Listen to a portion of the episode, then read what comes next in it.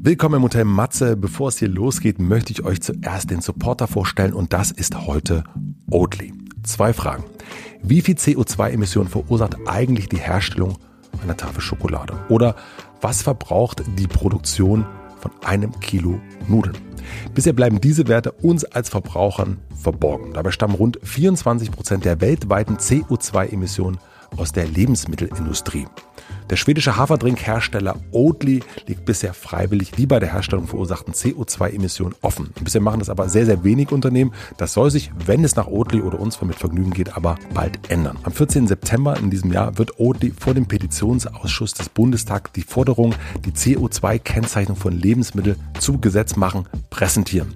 Vielleicht habt ihr es ja auch schon mitbekommen, im letzten November haben mehr als 57.000 Bürgerinnen eine Petition mit dieser Forderung unterzeichnet. Und wenn Oatly eine Sache aus all diesem Support gelernt hat, sie sind nicht allein. Also haben sie eine Initiative gegründet, damit Unternehmen und Organisationen zusammenkommen, die sich für Klimatransparenz in der Lebensmittelindustrie einsetzen. Gemeinsam mit den ersten Partnern der Initiative Froster, Vegans, Fritz Cola, My Müsli ist dabei, Freche Freunde und Rügenwalder Mühle haben sie gerade eine gemeinsame Kampagne mit dem Aufruf Hey Bundestag, Lass uns reden gestartet. Und vielleicht arbeitet ihr ja auch für ein Unternehmen oder kennt eins, das sich dieser Initiative ebenfalls anschließen möchte. Gemeinsam für die Mission, die Lebensmittelindustrie nachhaltiger zu gestalten. Alle Informationen zu dieser Petition und Initiative findet ihr unter bundestagsanhörung.de. Bundestagsanhörung.de.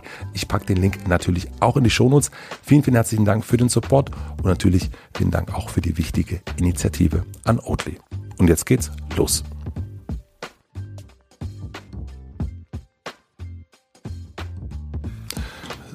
Alter, bin ich gestresst. Ja, du hast auch jetzt schon Teller unter den Achseln. Ja, das ist wirklich unglaublich. Guten Morgen, mein Schatz. Das liegt aber auch daran, dass ich T-Shirts einfach so lange trage, bis sie auseinanderfallen, von Nachhaltigkeit her. Das stimmt, es, du wirkst aber auch niemals räudig dabei. Danke. Also Meine Frau hat mir beigebracht, die ist ja Modedesignerin. Ja. Wenn man sich ein bisschen gammeliger anzieht, ist es ganz wichtig, dass die Frisur sitzt. Oder die Füße gut gepflegt sind zum ja. Beispiel. Und nämlich, ähm, wenn beides, ja, schmutziger Bart, ungewaschene Haare, dreckiges T-Shirt, mm -mm. aber frisch gewaschene Haare, schmutziges T-Shirt, okay. Und wie ist es andersrum? Das heißt, sehr, sehr. Ungewaschene Haare, ganz cleaner Look, voll erlaubt. Aha. Mhm. Willkommen. Weiß man doch wenn man einen Kater hat, ja? immer gebügeltes weißes Hemd anziehen. Willkommen zum Modevergnügen, dem Podcast für Fashion-Interessierte. Mode und Buchvergnügen. Mode und Buchvergnügen.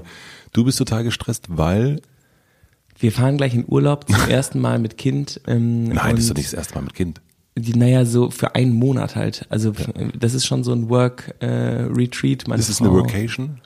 schon irgendwie, weil meine Frau ja auch bei Einhorn arbeitet, wir werden schon über viele Themen dort wie immer sprechen, uns aber mehr Zeit nehmen, um auf dem sehr, sehr tief einzugehen. Ähm, aber ja, klar, das ist ja so ein bisschen das Ding am äh, verheiratet sein und zusammenarbeiten, dass man die ganze Zeit natürlich über diese Sache redet, wenn das dann auch noch so ein bisschen der Lebenssinn ist, so ungefähr. Das ist ja Hobby, Arbeit, Leben, Liebe, das ist ja alles vermischt. Das heißt, Geht dir das nicht manchmal total auf den also Liz hört ja nie zu. Geht dir das nicht immer total auf den Sack? Wenn ich das ich, so offen ähm, sagen darf, Extrem selten, ehrlich gesagt. Also ich, ich empfinde es manchmal als extrem anstrengend, dass man nicht ausweichen kann ähm, und denke dann manchmal, es wäre schon einfacher, wenn, ähm, wenn wir jetzt über was reden könnten, so eine ganz andere Erfahrung. Also wenn Liz mir erzählen würde, ja, und dann äh, war ich da und dann war irgendwie in dem Team, war das und das und ich weiß, ich kenne ja immer alle. Ich weiß ja immer auch so ungefähr dann alles. Oder ich weiß dann noch mehr über das auch noch, womit ich mich gerade gar nicht beschäftige. Aber ähm, für die Wirksamkeit ist das natürlich total krass, weil wir unsere Köpfe total verbinden und da voll synchronisiert sind. Du hast aber in den letzten Monaten ja schon auch Urlaub gemacht und bist ja auch unterwegs gewesen, äh, warst in endlich mal in Bad Gastein ähm, oh. warst in, äh, in Süddeutschland, also in Bayern, warst bei deinen Eltern und da könnte man ja sagen, also Urlaub hat er ja eigentlich schon gemacht. Ja. Und jetzt fährst du noch mal einen Monat weg. Ähm, das war so ein bisschen Zufall. Ich dachte, das klappt alles nicht, wegen Koronji. Und dann, ähm, jetzt klappt alles. Ich habe sozusagen lieber doppelt gebucht als nur einmal. Hast du nicht dann manchmal ein schlechtes Gewissen? Nee. Gut. Also, ähm, wenn ich jetzt, ähm, äh, also ich hätte, ich könnte das natürlich haben, wenn ich in, da meine Zeit ineffizient verwenden würde. Aber zu investieren in ähm, gut drauf, um den Kopf frei zu machen für neue Sachen, ist äh, total wichtig. Ich will auch, dass alle im Team das machen. Also der, ich bin das äh, Urlaubsvorbild gerade.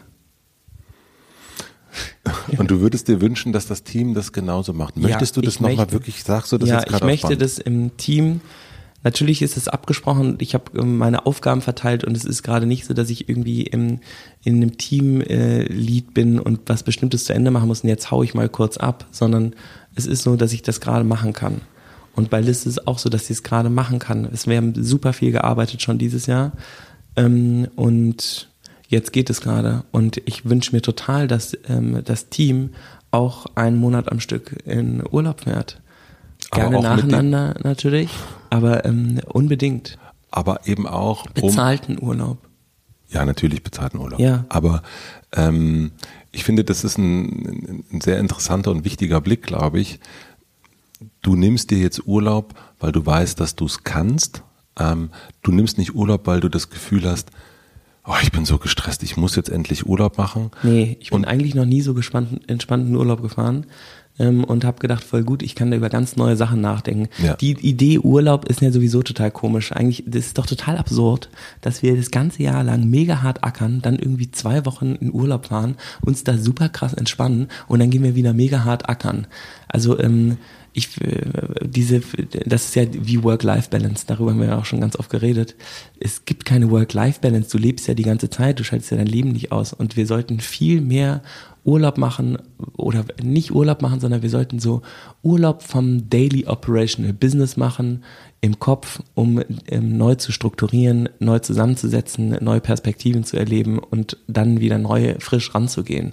Und das ist, hilft dem Team auch total. Ich glaube, das ist aber ein Unterschied. Da, da ist die Frage, was welche Position hast du im Team? Natürlich, das ist eine total privilegierte Situation. Bei uns sind ja auch viele Leute, die eher so Denkarbeit machen und die ähm, und wenn es um Denkarbeit geht, dann musst du deinen Kopf erholen die ganze Zeit. Der braucht diese Entspannung, um auf neue Ideen zu kommen. Wenn der nicht leer wird, dann kommt auch nichts Neues rein. Also man braucht die Hängematte, hundertprozentig. Oder bei mir ist es die Hollywood-Schaukel. Du bist ja auch jedes Wochenende eigentlich im Urlaub. Du bist doch vier Tage die Woche im Urlaub. Vier Tage Urlaub. So ein richtiger Urlaubsdirektor bist du geworden. nee, ich habe ähm, äh, da neulich auch schon drüber nachgedacht. Ich habe das, also dadurch, dass wir unser Wochenendgrundstück haben, ist für mich nämlich auch dieses Urlaubskonzept im Sinne von und jetzt drei Wochen Urlaub oder zwei Wochen oder was auch immer.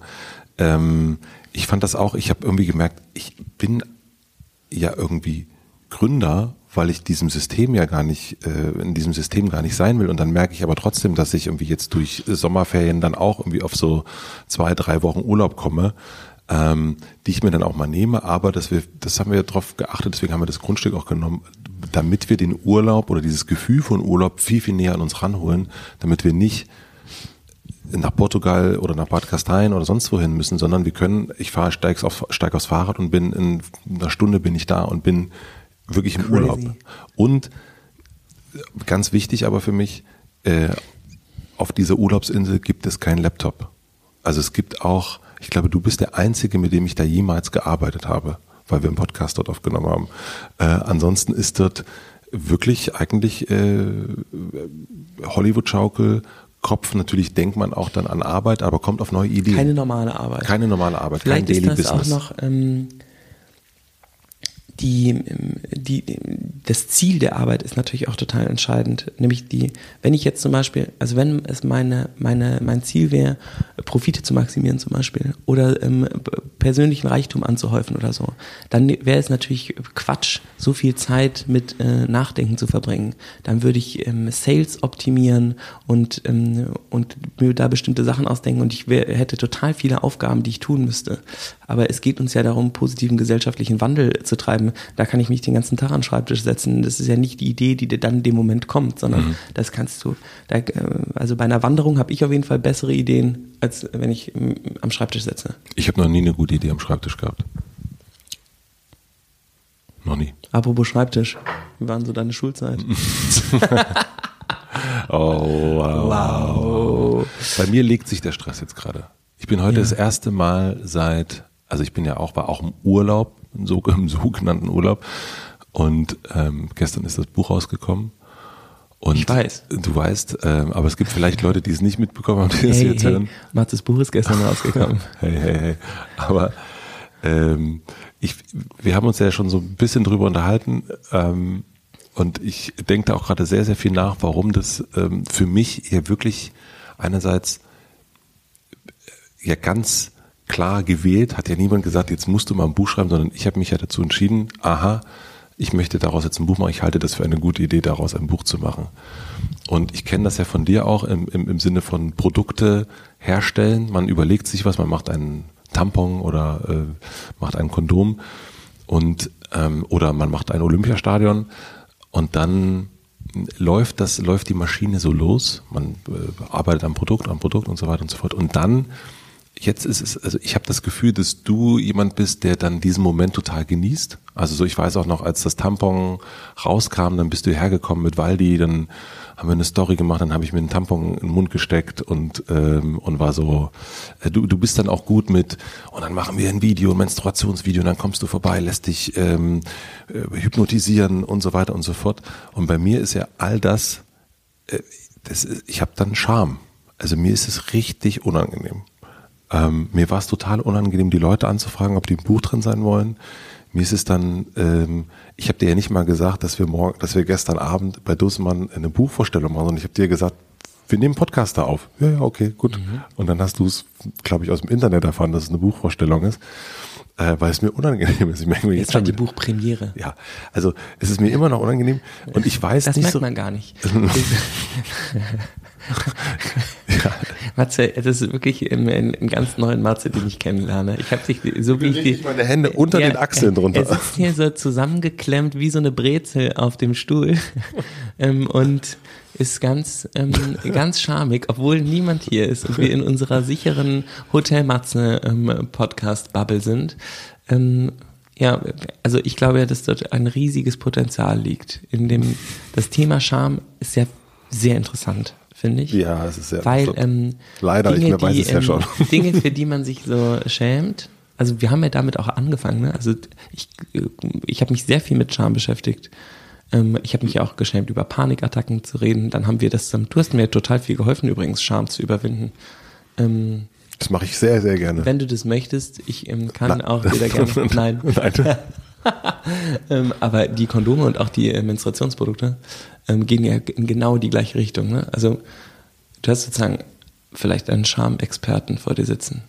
Ja, ähm, ich glaube, der Unterschied ist es, wenn das ein ein kleiner Unterschied macht es, wenn es jetzt ist es ein Buch, wo mein Name drauf steht. Das sind ähm, ähm, meine Lektorin Anja hat mitgeholfen, ein paar Freunde haben drüber geguckt und so weiter, aber das ist größtenteils ja irgendwie that's me.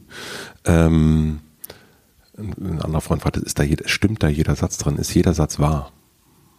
Oh.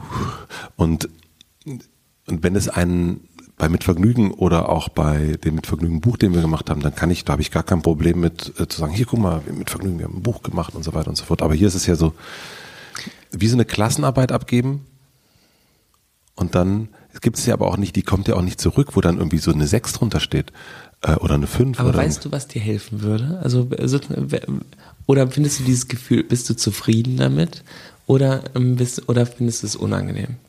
Ähm, ich bin zufrieden damit, wirklich.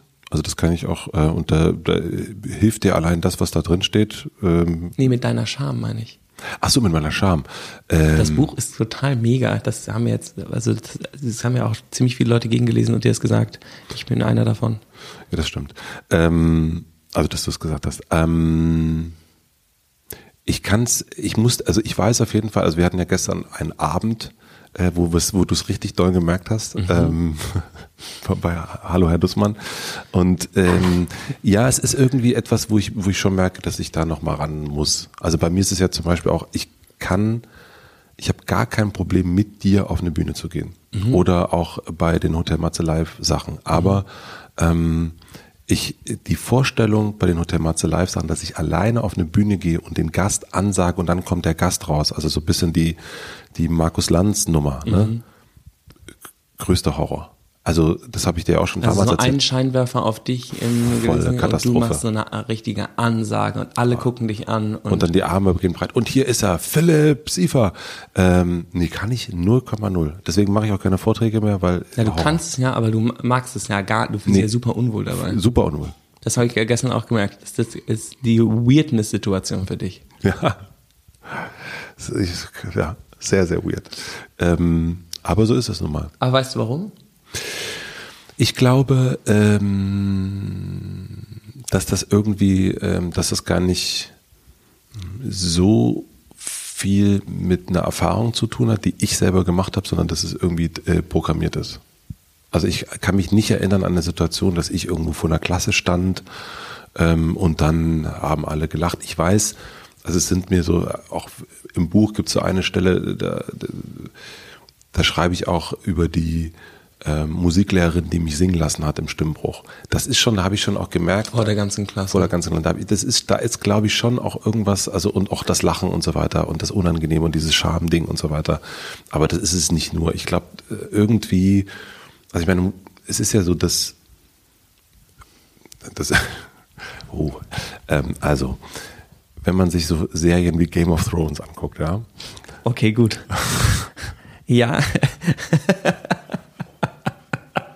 Pass auf. Ja, erzähl mal. Ja, da gibt es ja Szenen, da gehen Menschen, ähm, stellen sich irgendwo hin. Also in meinem Kopf gibt es diese Szene. Ich weiß nicht, ob das jemals eine Szene in Game of Thrones war. Thrones. Jemand geht raus und sagt etwas, exponiert. Und dann kann es ja sein, dass diese Person für das, was er sagt, geköpft wird. Mhm. Und wahrscheinlich gab es so eine Zeit, wo Menschen auf eine Bühne gegangen sind und geköpft worden sind dafür, was sie gesagt haben. Und es könnte ja sein, dass dafür das. gibt's heute Twitter. ja, was ich nicht mache. Ähm, es könnte ja sein, dass ich, äh, dass irgendwas in mir programmiert ist von äh, Opa, Ur, Urgroßvater Hirscher, ähm, der geköpft worden ist für irgendwas. Keine Ahnung. Also ich weiß nicht, wie sich sowas überträgt, aber ich habe nicht, ich habe versucht, in mir selbst schon die Antwort zu finden, so, wo kommt denn das eigentlich her? Also ich glaube, wenn du das Rivka erzählen würdest, mm. könnte sie dir nach fünf Minuten sagen, was es ist. Dann würde sie dich wahrscheinlich singen lassen. Aber ganz alleine mit ihr. Ähm, und dann. Ähm, das hast du ja gemacht, ne? Ja. Die, das war so krass. Ich habe mich so geschämt. Und die hat die ganze Zeit gesagt, warum? Warum schämst du dich? Also sie hat gesagt, sing, dass ich singen soll. Und ich, ähm, ich singe total gerne. Ich singe immer unter der Dusche, ich singe immer mit meinem Kind. Ich singe eigentlich die ganze Zeit. Aber ich singe nie, wenn Leute zugucken. Aber ich singe super gerne Karaoke zum Beispiel. Aber da hört man mich ja auch nicht. Horrorvorstellung für mich schon, allein das. Mhm. Soll ich dir ähm, ganz kurz da einwerfen? Wir haben eine Weihnachtsfeier in der Karaoke-Bar gemacht. Und ich habe zu Hause vorher einen Song geübt. Weil ich wusste, ich muss als Chef, irgendwann muss ich da auch hin. Und ich habe es wirklich geübt. Und dann war das aber trotzdem natürlich wahnsinnig schlecht, aber es war zumindest besser als die Vorstellung das. Also ich, ich habe mich mit äh, Rivka dann darüber unterhalten, ne? das war, ist natürlich auch eine lustige Situation. Ich bin da mit der alleine die, und, und sie ist mein Coach. Ja. So, und jetzt sagt sie zu mir, ich soll singen. Das kann mir ja eigentlich scheißegal sein, ne? War es mir aber überhaupt nicht. Ich habe richtig gemerkt, ich bin total nervös, ich schwitze, ich habe Angst, mir fällt kein Lied ein, kein Text. Ähm, und als wir dann, also wir haben dann natürlich darüber gesprochen und dann habe ich gesagt, hat sie gesagt, wieso, wieso ich so eine Angst hatte, dann habe ich gesagt, ich habe einfach Angst, schlecht zu singen. Dann hat sie gesagt, denkst du, dass ich denke, wenn du schlecht singst, dass ich dann denke, dass du ein Idiot bist oder dass du dumm bist oder dass du nicht singen kannst? Dann habe ich gesagt, ja, ja, das denke ich. Und dann sagt sie, ja, und? Das ist doch ist doch egal. Sing, wenn du gerne singst, sing doch einfach. Und mir ist später, ich habe dann gesungen, Ähm, komischerweise Eros Ramazzotti. Ses bastas una bella canzone. Keine das hast Ahnung. du gesungen? Ja, ich weiß, ich kann gar kein Italienisch, aber irgendwie das war das Einzige, was mir eingefallen ist. Ähm, äh, auf jeden Fall ist mir dann aufgefallen, dass wir, wenn wir Musik hören, ja heute total oft Musik hören, die super krass produziert ist, in der Stimmen vorkommen, die es gar nicht gibt. Und das ist so ein bisschen wie Photoshop bei Magazincovern, wo man drauf guckt und sagt, boah, äh, wie sieht der denn aus? Oder wie krass sieht die denn aus? Wo man anfängt, sich zu vergleichen mit einem Bild, was es in der Realität gar nicht gibt. Das ist gar nicht mehr echt. Es gibt, du kannst dieses Ziel nie erreichen und es führt dazu, dass man sich schlecht fühlt. Und beim, bei Musik ist es total oft auch so, dass die Musik so krass produziert ist, dass du mit einer natürlichen Stimme diese Art von Musik nicht machen kannst, weil es so krass zusammengeschnitten ist, so krass gedubbelt und gewocodert mhm. und zusammengeschnipselt ist. Ich meine, das ist doch unser Lieblingsvideo Kanye West, ähm, Jesus is King, Live-Tournee, steht auf der Bühne und singt katastrophal schlecht. Anderthalb Stunden, unglaublich schlecht. Und in, das Album von ihm ist aber perfekt produziert und es hört sich so an, als ob er wunderschön singen würde. Und aber er geht auf die Bühne, also ne, das ist interessant. Der macht es aber. Der macht es trotzdem, das ist sehr interessant. Und wir hatten das, also ich glaube, wir haben auch sogar schon in der letzten Folge mal drüber geredet, über dieses, und das ist ja jetzt, die letzte Folge ist zwei Monate, die ist zwei Monate, aber es beschäftigt uns immer noch. Und für mich bist du aber jemand, also das habe ich gestern Abend auch gemerkt, ähm, ich hätte zum Beispiel nie gedacht, dass du Angst davor hättest, dich irgendwo hinzustellen und irgendwas zu tun. Ich meine, du bist mit dem Kondom, nee, mit, mit, mit dem Vagina-Kostüm auf Bühnen gegangen. Das äh, war Waldemar. Das habe ich noch nie gemacht. Okay, gut. Aber du hast, ähm, okay, das hast du nicht gemacht, aber du gehst auf Leute zu. Der Moment, als wir uns kennengelernt haben, vor vielen, vielen Jahren ist es her, äh, auf äh, der OMR-Messe in Hamburg. Wir laufen durch die, durch die Gänge und du äh, du hast Hunger und du fragst einfach jemanden, der da mit dem Teller steht, ob du davon was abhaben kannst. Oder du gehst zu jemandem hin, den wir, irgendwie, den wir kennenlernen, der hat Vorstand hier draufstehen und sagst, Ständer. Ähm, das würde ich also nie im Leben machen. Und auch wenn ich so, ich weiß ja, wie sehr du das auch genießt, auf einer Bühne zu stehen und da was zu erzählen von Einhorn und von dir und lustig, Helge Schneider. Ich meine, dein TED-Talk, dein TEDx-Talk wurde verboten oder wurde runtergenommen oder nicht gelistet, weil er nicht weil du, weil es so viel Performance war. Du hast einen Gong geschlagen und hast mit den Menschen meditiert. Ja, also er ist nicht ich, verboten, sondern er ist sozusagen als nicht offizieller TEDx-Talk. Zu viel Performance für TEDx. Und das muss man erstmal schaffen. Ja, weil es kein richtiger so Wissenstalk ist, sondern ich habe das ja Fjork genannt, viel Talk. Ja. Aber ähm, also aber allein, ich schon allein, dass du das dann machst. Deswegen ja, denke ich ja nie. Aber das kostet mich, das ist wie Bungee Jumping. Ich habe, ne, ich bin ja auch, also ich bin mal falsch umgesprungen, du ja auch. Ja. Das macht man ja eigentlich nicht. Das ist ja total bescheuert. Wie würde, wieso würde man denn aus dem Flugzeug springen? Was funktioniert? Das macht gar keinen Sinn.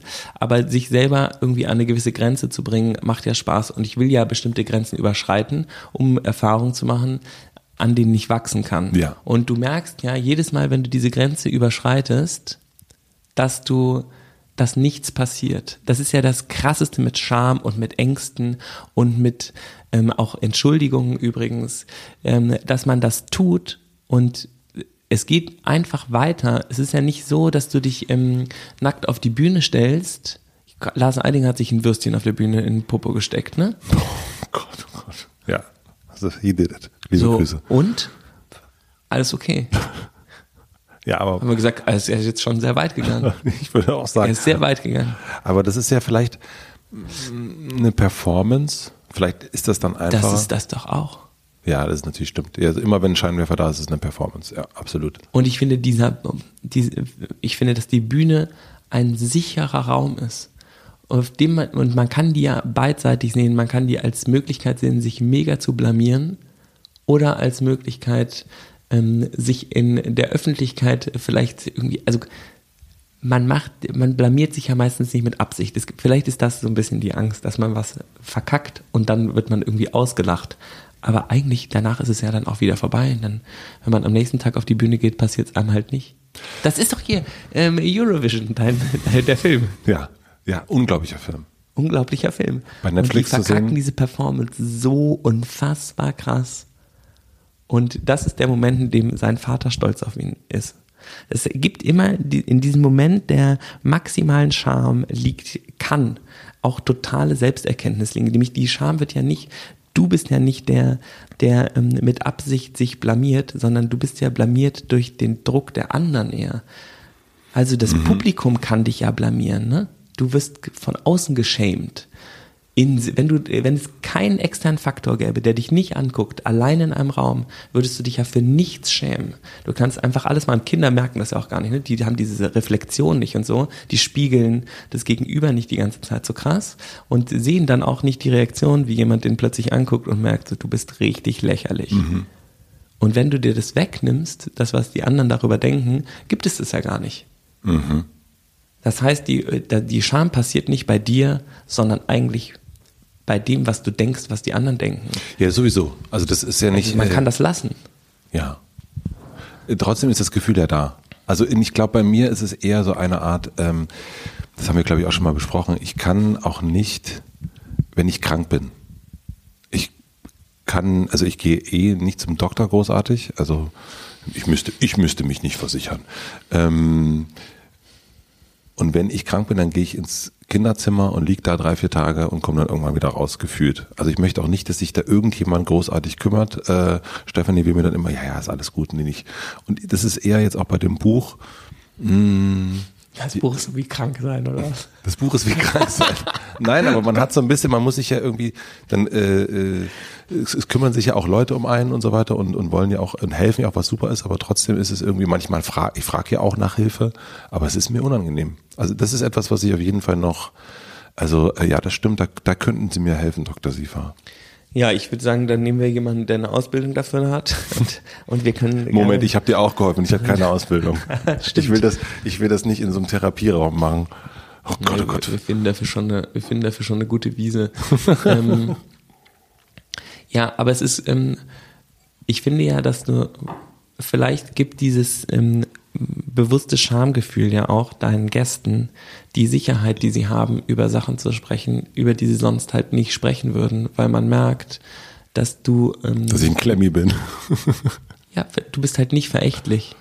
Ja, das stimmt. Das bin du ich. weißt selber, wie sich äh, Scham anfühlt, weil du es sehr intensiv fühlst. Und deswegen ist es dir ganz, ganz wichtig, dass niemand sich schämt. Ja, das stimmt. Also ich weiß ja auch, dass ähm, es irgendwie ein, zwei Mal ähm, einen Podcast gab, wo nachher die Leute irgendwie öffentlich Stress gekriegt haben und dass du, dass du dich richtig verantwortlich fühlst und das total unangenehm findest und dass es dir ganz wichtig ist, diesen sicheren Raum herzustellen. Ja. Und das Krasse ist ja dann diese Fähigkeit, selbst wenn du deine Scham verlierst, verlierst du die Fähigkeit nicht. Das ist ja syntopisch und dystonisch, ne? Das müssen wir auf Ecosia googeln. Dazu, ähm, das, aber das äh, Sag nochmal was. Äh, syntopisch und dystopisch, äh, dystonisch. Willst du es erklären kurz?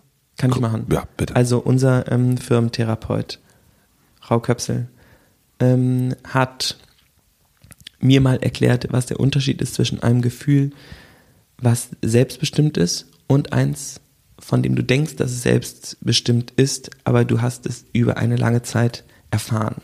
Nochmal. Es gibt ähm, Unterschied, also das sind sogenannte Aufträge in der, ähm, in der Therapie. Mhm. Ja? Korrigiert mich übrigens, wenn ich was Falsches sage, schreibt uns, wir können das dann auch wieder richtigstellen oder sowas. Aber sozusagen, das, was er gesagt hat, war, es gibt Aufträge. Du hast immer einen Auftrag und du denkst, alle Aufträge sind von dir. Es gibt aber auch Aufträge, die kommen aus deiner Kindheit. Da wurde dir immer gesagt, ähm, wenn du das nicht machst, ist Mami traurig oder so. Ja. ja. So, deswegen denkst du immer, du musst alles aufräumen. Ja. Dieser Auftrag ist aber nicht von dir. Der ist einfach extern. Das ist dystonisch. Dystonisch nennt man das. Ja. Mhm. Und syntonisch ist ein Auftrag, der aus dir selber kommt. Und der hat mir das dann erklärt mit so einem Ding, dass das so ist wie so ein riesiges Geschwür, was irgendwie neben deiner Hand ist. Und ähm, du denkst, das gehört zu dir. Das ist ein Teil von dir. Und der Moment, in dem du erkennst, dass das nicht zu dir gehört, in dem kannst du es einfach wegnehmen und du bist dann wirklich die Form, die du bist und dann ist dein Auftrag auch dein Auftrag. Mhm. So, und man hat dann aber immer Angst, oder die, oder meine Angst war zumindest, die Fähigkeit, wenn Mami immer sagt, ähm, Mami ist traurig, wenn du nicht aufräumst, man will nicht, dass Mami traurig ist, also räumt man immer auf. und dann die Entscheidung selber zu treffen, nicht zwanghaft aufzuräumen, sondern, ähm, sondern selber aufzuräumen, weil man das möchte. Und es kann aber, also meine Sorge war, dass ich dann nicht mehr aufräumen kann, so ungefähr. Ja. Also, dass und man der so ein hat immer gesagt, das, die Fähigkeit aufzuräumen geht dir nicht verloren, aber du entscheidest, wann du aufräumen willst. Das ist ja so ein bisschen diesen, äh, ähm, die, diese Frage, ähm, die ich auch super oft schon tatsächlich im Podcast besprochen habe und auch, glaube ich, im Buch ist es ein paar Mal drin, diese ähm, sind die Schmerzen und die Qualen, äh, die, das, ist, die Schmer ist, ist der Schmerz und die Qual das größte Kapital für einen Künstler zum Beispiel. Mhm. Also, ne, also wenn es, und ich will jetzt nicht, äh, dass wir hier künstlermäßig unterwegs sind, sondern ich glaube, dass ja schon ähm, ja, der, der äh, das Verlassen, Verlassen werden äh, großartige Kunst hervorgerufen hat oder eben auch diesen die Anerkennung suchen von äh, Fadi und Mutti irgendwie dazu führt, dass Menschen sehr sehr viel Großes machen und mhm. sehr große und dieser Druck. Ähm, ich meine, ich mit Luke Mockridge drüber gesprochen, ist unglaublich, was der ähm, angestellt hat, um seinen Eltern zu genügen, um nicht durchzufallen zwischen den anderen Brüdern, die er hatte. Also weil er irgendwie so ein Mittel, so ein Sandwich-Kind war. Und er hat so viel angestellt, um nur um für diese Beachtung der Eltern. Genau, das ist natürlich eigentlich dann so ein bisschen das Gefühl, nicht genug zu sein, was einen aber zu Hochleistung bringt die ganze Zeit. Ganz kurz die Tür zu machen, ne? Ja, ganz kurz die Tür, ganz kurz die Tür zu machen, da wird doch Kaffee gemahlen, frischer. Kaffee gemahlen. Naja, das ist ja dieses Gefühl, ähm, nicht genug zu sein, was ja dann dazu führt, dass man versucht, genug zu sein. Aber eigentlich ist man natürlich einfach so genug. Ja. Das ist, ähm, wenn du, ähm, wenn du, du wirst einfach so geliebt, genau so wie du bist und alles an dir ist okay und du musst gar nichts dafür tun. Und wenn jemand dich dann nicht mag oder nicht lieb oder so, es ist ja nicht das, das, was du tust.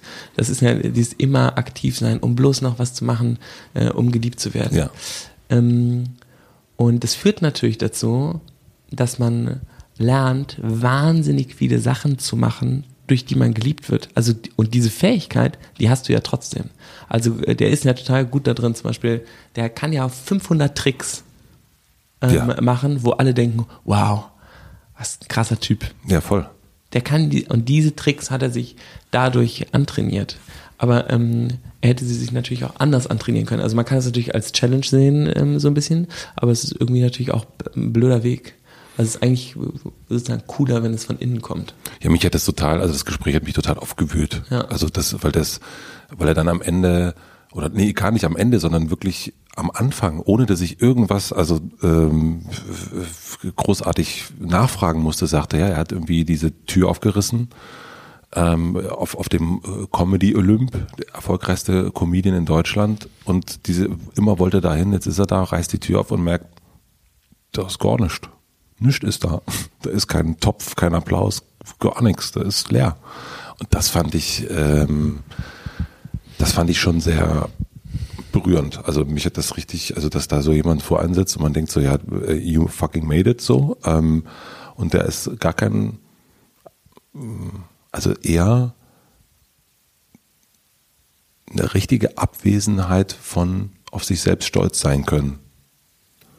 Und das hat, das hat mich, also ich, also da war ich wirklich, da nach dem Gespräch war ich echt so, oh, ich glaube, da haben wir auch, ich weiß nicht, ob wir danach telefoniert haben, mhm. irgendwie ich, ist es, nee, aber es, äh, ich habe auf jeden Fall mit vielen Leuten schon drüber gesprochen, dass mich das ein bisschen, dass ich einfach staunend davor saß. Ja. Naja. Gehen Luke und ich jetzt mal auf eine Wiese, meinst du? Wie bitte? Luke und ich müssen mal auf die Wiese, meinst du? Ja, das kann gut sein, ja. Also ich glaube ja, dass jeder mal auf die Wiese gehen muss. Ich meine, ähm, Waldi und ich sind ja auch auf die Wiese gegangen, weil wir auch mit super vielen Leuten geredet haben, weil wir immer dachten, wir müssen Millionär werden.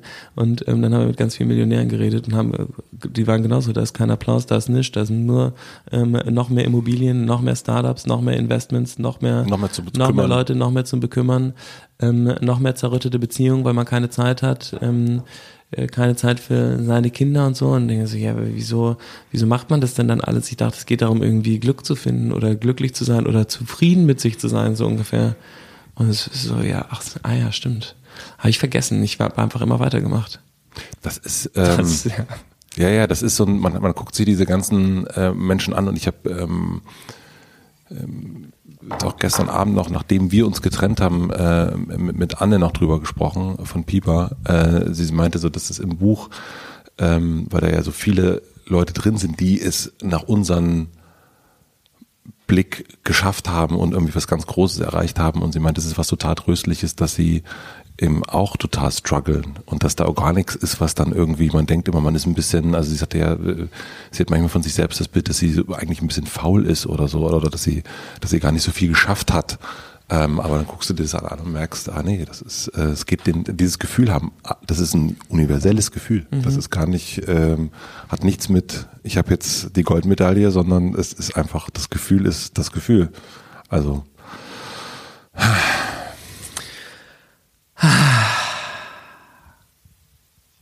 Eieiei, da haben wir uns aber direkt, ich, ich wollte da gar nicht hin mit dir.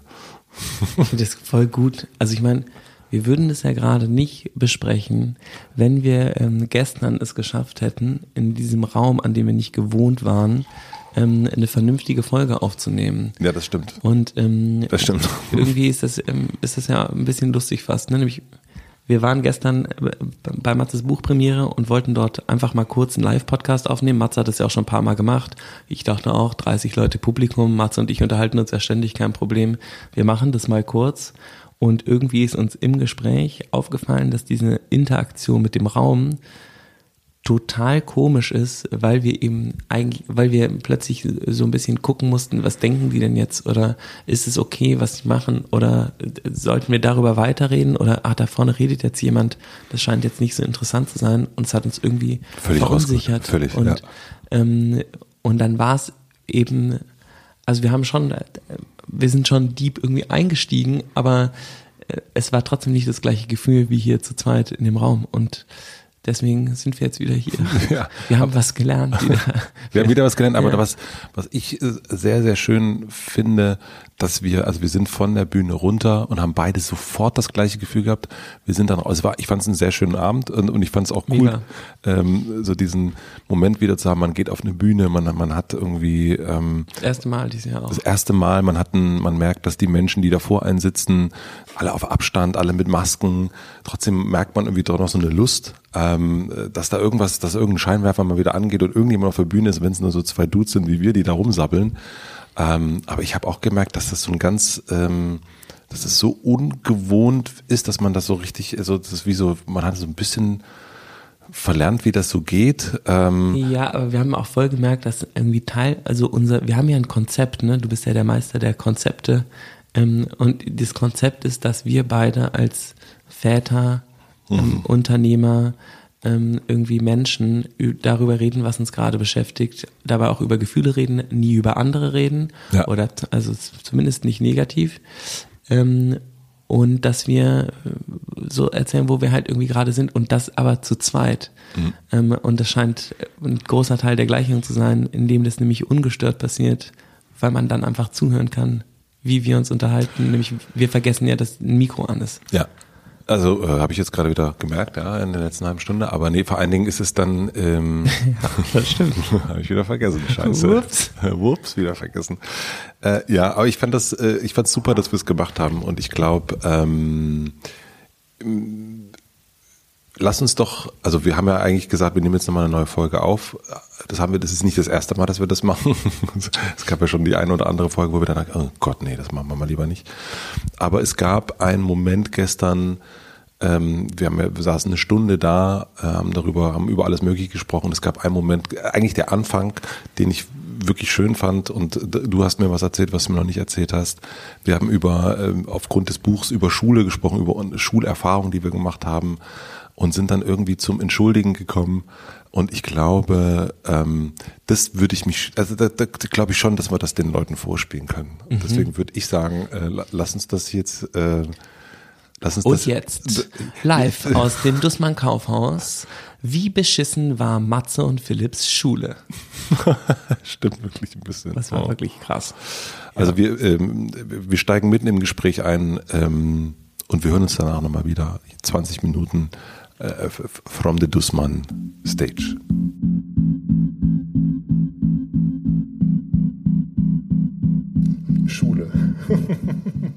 ja, da. Bist du gerne zur Schule gegangen? Ich kann ja sagen, ich fand es furchtbar. Kommt drauf an. Ab wann fandest du es furchtbar? Ab der 10. Klasse. Dann fandest du es furchtbar.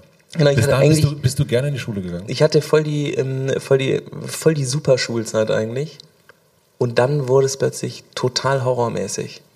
Also wirklich richtig ähm, ähm, mit äh, Tränen, psychischer Gewalt, würde ich sagen, Mobbing und horrormäßig. Ja, das wird jetzt sehr interessant. Okay. Es ist so witzig, dass, du, dass wir uns dieses Thema ausgesucht haben, weil du ja gar nicht, weil du wirklich nichts darüber weißt, wie meine Schulzeit war. Die war wirklich ganz krass. Also da bin ich erstmal froh, dass ich gar nicht über die Zehnte hinausgekommen bin. Bei dir ist. ich, ich, bin dann, ich, bin vorher ausgestiegen. Ciao. Ciao, ich bin mal raus. Du, ich kann sagen, also sozusagen mit meiner Laufbahn wäre das vielleicht auch eine richtig gute Idee gewesen. Okay. Wollen wir da einsteigen oder ist es, ist es dir sehr unangenehm? Ja, das muss mir nicht unangenehm sein, so ungefähr. Also ich war, ich habe mich sicherlich verändert seitdem und war vielleicht auch irgendwie damals ein anderer Typ, ähm, der sicherlich auch andere Fehler hatte als die, die ich heute habe. Aber ähm, ich bin in der Schule wirklich super krass gemobbt worden in der 10. Klasse und war, glaube ich, ein Jahr lang dann nicht in der Schule. Und das Mobbing ging von einem Lehrer aus, der ähm, ein Problem mit mir hatte. Also sozusagen die ganz kurze Version, neben diesen ganzen, die ganze Zeit verarscht werden, ähm, geärgert werden, gehänselt werden, ähm, Schläge angedroht äh, zu kriegen und so, war sozusagen, ich, also ich wusste nicht, woher das kommt, weil ich davor super beliebt war und immer Klassensprecher war. Ähm, also so ungefähr. Ich weiß jetzt nicht, ob der Klassensprecher, vielleicht sagen jetzt auch alle so, der Klassensprecher ist doch sowieso. Aber ich war echt, ich war so, ich war notenmäßig gut, das fiel mir alles super leicht. Ich konnte Klassensprecher sein, ohne ähm, ein Arsch zu sein und ich hatte viele Freundinnen und Freunde und wir haben voll viele Sachen gemacht und mhm. uns immer am Wochenende zum ähm, LAN-Party zocken ähm, irgendwo bei meinem Kumpel getroffen. Und dann ähm, waren wir auf Klassenfahrt und dann bin ich krank gewesen und dann kam ich wieder in die Schule zwei Wochen später und alle haben mich gehasst. Es war crazy. Und irgendwann, ähm, ich wusste nicht warum, und es hat mir auch keiner gesagt, alle fanden mich plötzlich doof. Und irgendwann landete ein Anruf auf dem Anrufbeantworter einer Freundin. Und jetzt, deswegen sage ich, halte ich fest, es ist wirklich eine unglaubliche Geschichte. Und auf diesem, diesem Anruf war zu hören, mein Klassenlehrer, mein damaliger, der einen Schüler nach Hause fuhr. Und dieser Anruf kam dadurch zustande, dass ähm, diese Freundin, auf deren Anrufbeantworter das landete, oder deren Eltern, die hatte ja damals noch gar kein Telefon, ähm, die hatte von der Theater AG zu Hause angerufen, um abgeholt zu werden. Und der Lehrer ist auf die Wiederwahltaste gekommen im Auto. Und das Gespräch zwischen dem Lehrer und meinem Mitschüler ist auf dem Anrufbeantworter gelandet. Und dieser Lehrer hat diesem Mitschüler ähm, erzählt, was ich für ein Schwein bin und wie schrecklich ich bin und wie privilegiert ich sei und ähm, was ich alles kriegen würde, was er alles nicht kriegen würde und wie verachtungswürdig das sei. Cooler Lehrer. Ich muss auch sagen, dass. Ähm, aber wieso hat er das gemacht? Also äh, zwei Sachen. Das ich habe ihn das wieso? nicht gefragt. Moment, aber also, wieso bist du? Du bist weg gewesen, bist wiedergekommen und alle haben dich äh, fanden dich furchtbar und haben dich gemobbt und ausgeschlossen. Was ist in diesen zwei Wochen passiert, glaubst du? Also weißt du es inzwischen? Also ich glaube, dass das, äh, ich, ich glaube, also der Lehrer war versetzt worden von einer Schule davor, auf der er ein Verhältnis mit einem anderen Schüler hatte. Und ähm, dann war der bei uns ähm, Lehrer und vielleicht äh, hatte das ähnliche Gründe, das weiß ich nicht. Ich weiß nur, dass meine Eltern mit diesem Band dann und mir zum Rektor gegangen sind und gesagt haben, dass ich sofort in eine andere Klasse muss zu einem, zu einem zu einem anderen Lehrer oder einer anderen Lehrerin. Und das haben wir dann äh, gemacht. Ich durfte dann, ähm, weil ich auch gute Noten hatte, eine Klasse überspringen und habe dann die Elfte übersprungen, bin sofort in die Zwölf gegangen. Ähm, hatte dann da auch keine einfache Zeit, aber ähm, habe dann ein Jahr vor den Leuten, die mich gemobbt haben, Abi gemacht. War das wichtig? Früher fertig zu werden? Nee, nee, aber auch so ein bisschen diesen, also so, hattest du den... Zu gewinnen. Ja. Meine Eltern dachten, glaube ich, dass das super wichtig ist und dass das ganz wichtig ist, dort zu bleiben und sich diesem Konflikt zu stellen und nicht nicht wegzugehen. Und ich glaube, ähm, man hätte auch weggehen können. Mhm. Und ich glaube, ich habe es so ausgehalten. Ähm, und meine Eltern haben mich unfassbar dabei unterstützt. Ähm, aber ich weiß, also ich habe letztens mit ihnen drüber geredet und sie haben, ges haben gesagt, sie wüssten auch nicht, ob sie es nochmal so machen würden. Ich glaube, weißt du nicht, wenn du, du weißt ja nicht, wie lange das dauert und wie hart es sozusagen so ungefähr wird, aber es war crazy. Du hast gerade gesagt, dass du gut in der Schule warst. Ja. Und hast du das, also hast du gern gelernt? Hast du, nee. ist dir das zugeflogen? Ich hab, hatte einfach Glück, glaube ich, oder ich weiß nicht, ich war, das fiel mir einfach super leicht. Also ich habe nur ein Zweier-Abi, 2-1. Ja. Aber, Hendo. aber ich habe auch nichts, sozusagen einfach nicht, nicht super viel gemacht. Und wie hat das dein, also ich meine, das ist ja ein Lehrer gewesen, der dich gemobbt hat. Wie hat das dein Blick auf Lehrer gefärbt? Ja, das bin ich natürlich ein großer Fan. Also, Nein, aber ähm, ich meine, letztendlich gab es ja auch Nein, es gibt Lehrer. ja, ja, es gab dort ein paar Lehrer, die, ähm, die mit mir zusammengearbeitet haben, mit denen ich ähm, zum Beispiel Herr Schneider-Kroll, der mir, glaube ich, meine Liebe zum äh, Sprechen, ähm, zu Literatur, zu Schreiben, zu Marketing und irgendwie Textverständnis beigebracht hat, der äh, mich total gefördert hat oder mein Physiklehrer Herr Stein, ähm, der war, äh, war Wahnsinn. Ähm, aber es gab dort eben auch Lehrer, die beim Überspringen der Klasse, Lehrerinnen in dem Fall, zu mir gesagt haben, als ich gefragt habe, ob ich den Stoff haben kann, ähm, um das nachzuholen in den Sommerferien ähm, oder dieses Jahr eben vorzulernen, dass es nicht möglich sei, diesen Stoff ohne sie nachzuholen weil sie ja nicht dabei sei. Und dann habe ich gesagt, aber wir haben doch in sozusagen einem Jahr in, weiß nicht, 40 Wochen oder sowas, dann insgesamt irgendwie 40 Stunden Erdkunde auf Englisch. Ähm, wahrscheinlich sind es eher nur 30 mit Feiertagen und Ferien und so, ja. Das sind ja, das ist, und das sind ja nur 45 Minuten. Das heißt, eigentlich sind es nur 20. Ähm, das heißt, ich setze mich ähm, dann eben 20 Stunden hin, dann kann ich das doch lernen. Ähm, und dann hat sie gesagt, du wirst bei mir nie besser als 4 Minus stehen. End of story. Wow.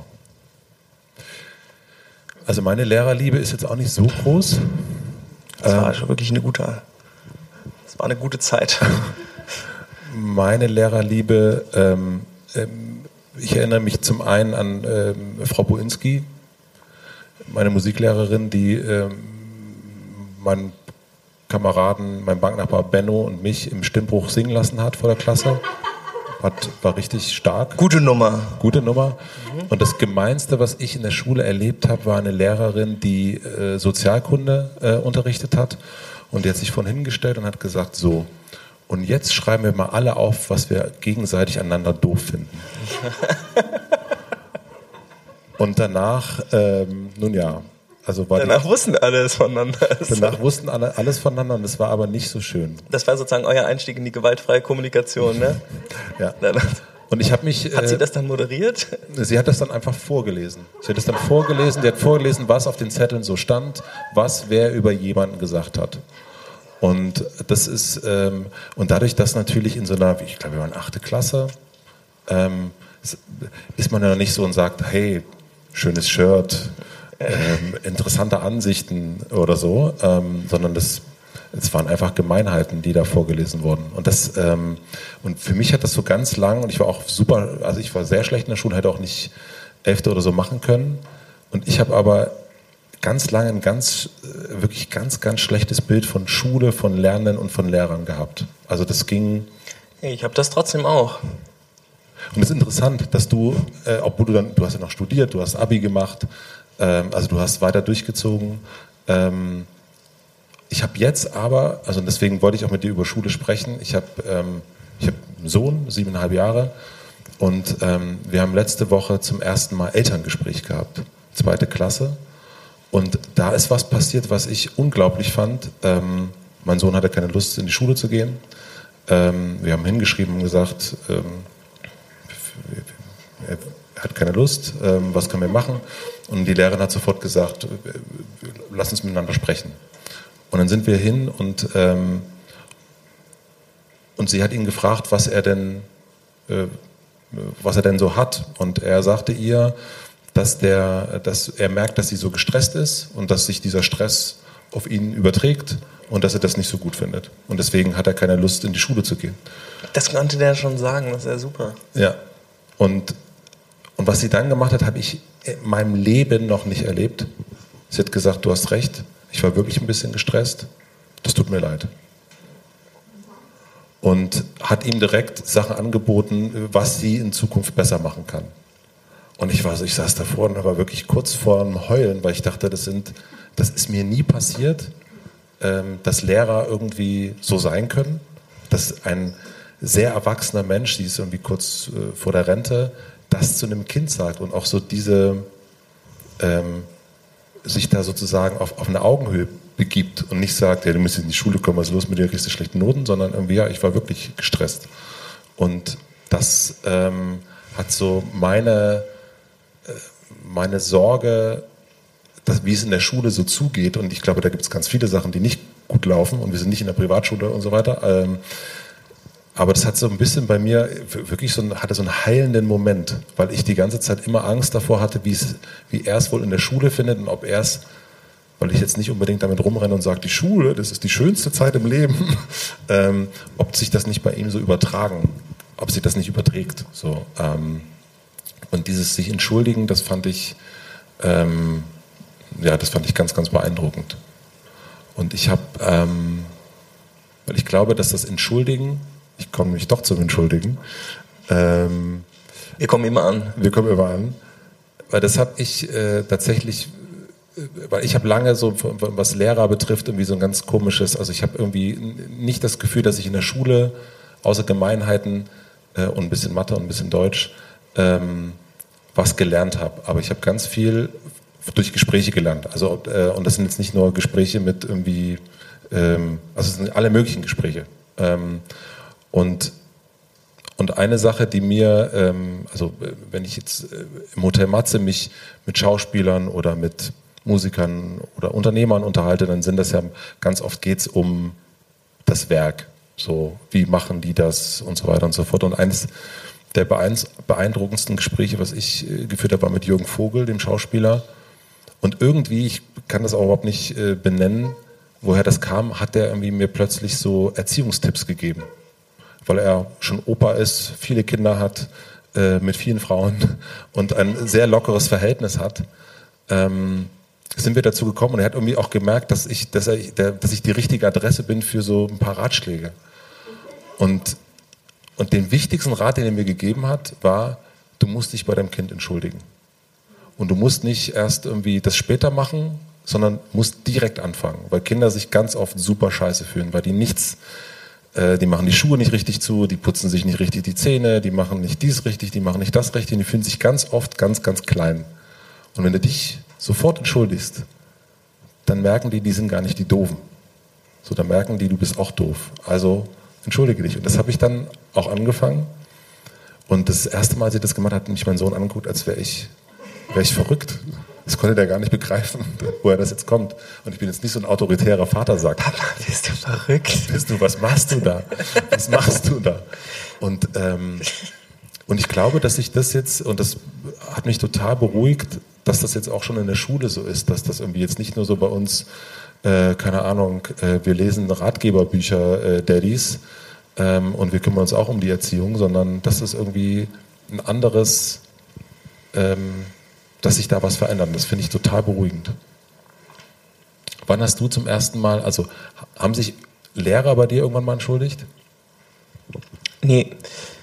Ähm, aber das mit dem Entschuldigen ist, ähm, ist voll das spannende Thema, glaube ich, in unserer Gesellschaft insgesamt, nämlich wenn dein Kind jetzt schon lernt, dass Erwachsene sich entschuldigen, ist es für ihn ja normal, sich selber auch zu entschuldigen, ja. wenn, er, wenn er was falsch macht. Und irgendwie gesellschaftlich ist es ja ein riesiges Thema, dass total viele Sachen super falsch gemacht werden, die auch alle wissen und alle diskutieren darüber, was alles falsch gemacht wird. Aber es wird sich ja super selten entschuldigt. Und ich, ähm, ich glaube, das liegt ja daran, dass die Leute denken, dass wenn man sich entschuldigt, dass das bedeutet, dass man als Person so ungefähr sich zerstört oder so. Es gibt ja so eine riesige Angst, sich zu entschuldigen. Dabei ist ja das Verstehen davon, dass man etwas falsch gemacht hat, was man in der Zukunft oder etwas nicht so gemacht hat, wie es dem eigenen Wertekodex, wie es dem eigenen Wertekodex entspricht. Und deswegen möchte man es in der Zukunft nicht mehr so machen und deswegen sagt man, das, was ich gemacht habe, entspricht nicht meinem Wertekodex und es tut mir leid.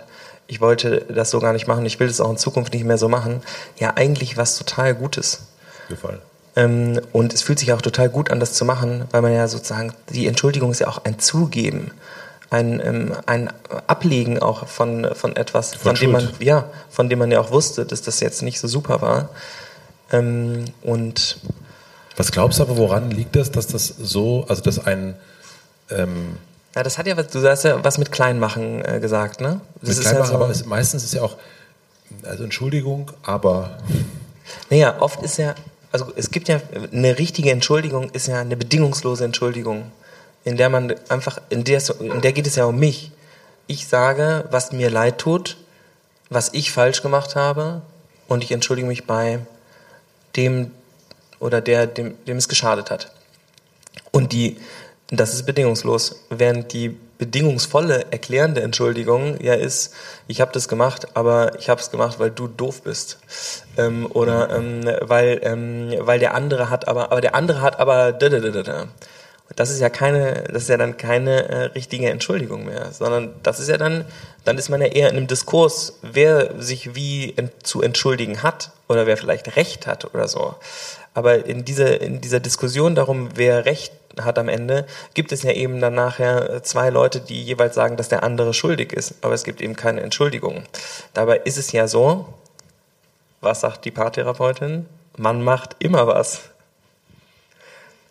Also What? meine Paartherapeutin hat, ähm, äh, hat zu meiner Frau und mir gesagt, als ich mal, als wir einen Konflikt hatten und ich gesagt habe, ich habe nichts gemacht. Ich habe wirklich nichts gemacht. Ich schwöre, ich habe nichts gemacht. Und sie hat gesagt, haben Sie wirklich nichts gemacht? Ich habe gesagt, nein, ich habe nichts gemacht. Und sie hat gesagt, wirklich, Sie haben gar nichts gemacht oder was? Und ich habe gesagt, nein, ich habe wirklich nichts gemacht. Das war alles meine Frau. Und dann hat sie mich angeguckt, hat gelacht und hat gesagt, doch, man macht immer was. Und dann? Habe ich mich entschuldigt. Nein, aber die, also ja, es ist ja ähm, die, die Angst vor der Entschuldigung ist komisches Ding. Ja, aber ich glaube auch, weil ich meine, weil wir es nicht üben. Wir üben es nicht und wir haben es auch nicht in irgendeinem Vorbild irgendwie vorgelebt bekommen. Ist gerade nicht so Mainstream, ne? Ist nicht Mainstream. Leute bauen jetzt nicht die ganze Zeit, also ach, wohl doch, Leute bauen die ganze Zeit Riesenscheiße, aber niemand sagt Entschuldigung. Niemand. Niemand. Und wenn Rücktritt äh, gekündigt, weg. Ja, genau. Also das ist. Ähm, ah. Aber es ist auch, also wir haben das nicht, also wir kriegen das jetzt medial nicht, dass sich jemand entschuldigt und sagt, ähm, ja, ähm, wie wir jetzt die Tiere gehalten haben in letzter Zeit, das war jetzt nicht so das gut. war jetzt nicht so gut, wie wir die Leute behandelt haben. Das war, war gut. das war jetzt auch nicht so Der gut. Chef von Tönnies, der kommt und sagt, ehrlich gesagt, wir haben ja auch dieses Logo mit dem Schwein und der Kuh, ähm, die so ein Herz machen aus ihren, hast du es mal gesehen? Mhm. Die machen so ein Herz mit ihren Schwänzen. Und dann sagt er, das ist schon ziemlich ähm, lebensverachtend eigentlich, was wir da machen. Wir haben uns das jetzt überlegt, wir finden das eigentlich nicht mehr gut und es tut uns auch leid. Wir lassen das jetzt. Stell dir das mal vor. Oh, das wäre krass. Das wäre wirklich krass. wir haben gemerkt, man kann das auch alles aus Obst herstellen und Gemüse. Wir machen das jetzt.